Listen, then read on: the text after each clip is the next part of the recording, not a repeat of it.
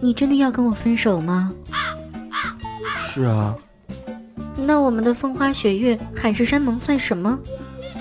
算成语吧。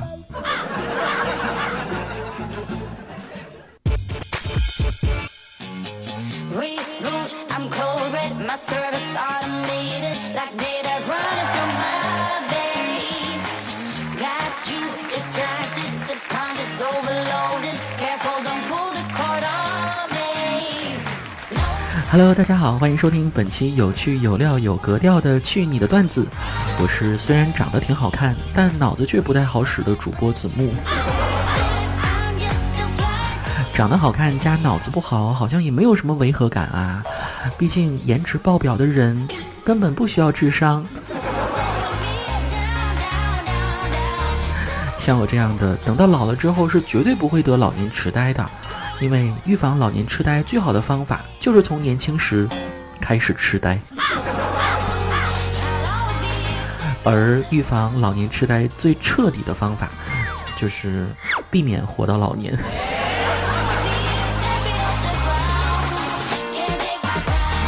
生活很丧，懂你的人很少。在这里，子木给所有的年轻人们提一点建议，就是希望大家在经济承受能力的范围内。尽量买一部好一点的手机，毕竟你的手机每天比任何人陪伴你的时间都要长。特别是在你伤心难过的时候啊，看看剧啊，刷刷新闻啊，听听段子，也只有手机能够一直陪伴你、安慰你了。所以说，买一个称心如意的手机是非常重要的。你试想一下，如果在你心情不好的时候刷手机，手机呢还特别卡。那是不是有一种被全世界抛弃的感觉？吃可以含糊，穿可以含糊，买手机绝对不能含糊。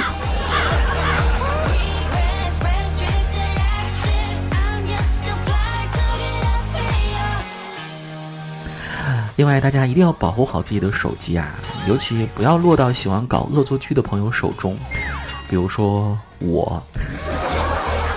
哎，现在想想都非常惭愧啊。我有一个交情特别好的哥们儿，有次我为了整蛊他，竟然拿他的手机号去注册了某同性交友的网站。令人窒息的是，他的手机上赫然显示了几个大字：“抱歉，该手机号已经注册过了。”哇！当时看到这些，我和我怀里的兄弟的女朋友都瞪大了双眼，信息量有点大哈。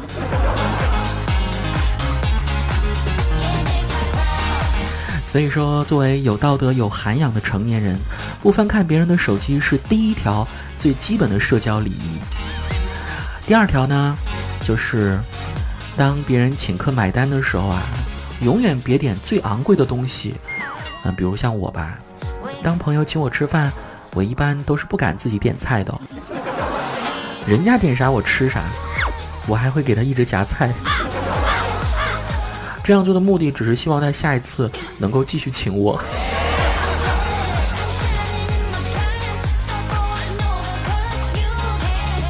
我还是超级喜欢那种吃起饭来很香的人啊，觉得和这类人一起吃饭呢，会特别有胃口，一边吃一边感慨和赞美食物，吃的又多又久，啥都能吃不挑食，哎呀，幸福感真的非常强哈。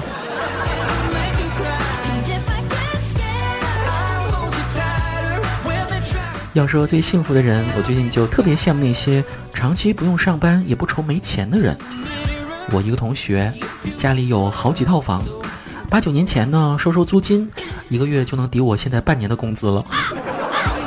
而他现在又面临着拆迁，让本就富裕的家庭火上浇油。哎，幸福都是别人家的，我只有好好工作的命啊！此时此刻，看着外面的大雨，我翻出手机，看到昨天八月十一号公司群的通知：各位同事，明天北京预报有大暴雨，请大家今晚不要回家，以免明天不能来上班哦。这说好的弹性工作制呢？我以为的弹性工作制是不用打卡，来去自由，而实际上的弹性工作制是加班没有加班费，周末必须随叫随到。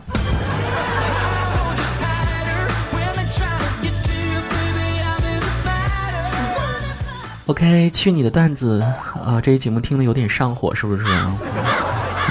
下面一起来关注几位朋友的留言内容。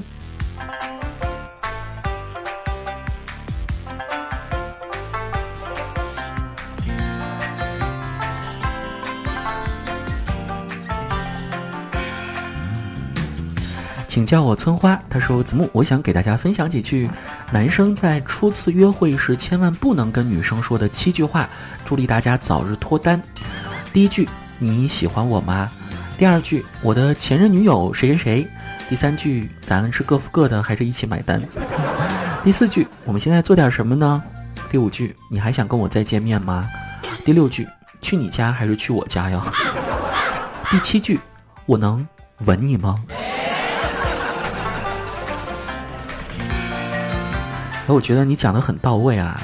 如果把这七句话连起来的话，好像可以编成一部相亲惨案了。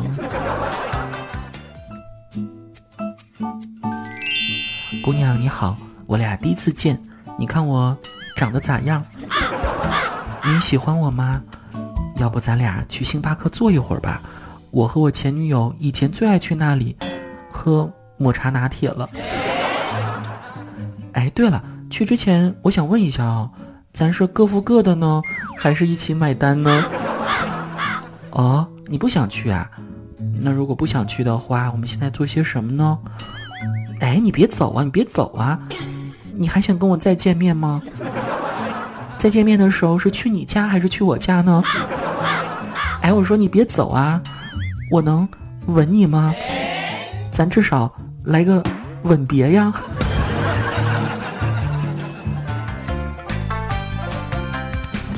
一介俗人，他说：“子木听了你四月份的那期节目，讲到家庭教育，所谓懂事的孩子只是委屈自己，迁就别人，深有感触。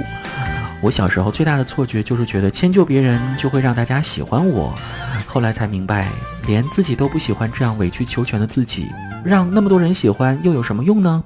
现在我长大了，每当听到有人跟我说他还只是个孩子啊，或者他还小，我就感觉非常恶心。凭什么他小我就得让着他？”我还比他先死呢，他怎么不让着我？这个也不一定吧，谁先死还真不好说呢。不是有一句话说的好吗？黄泉路上无老少。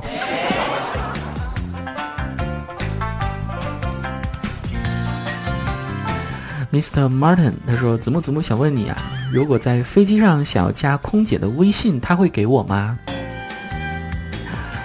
这个我倒是还没有尝试过呢，不过我觉得应该可以吧，因为我们杰克啊，原来曾经就干过这事儿。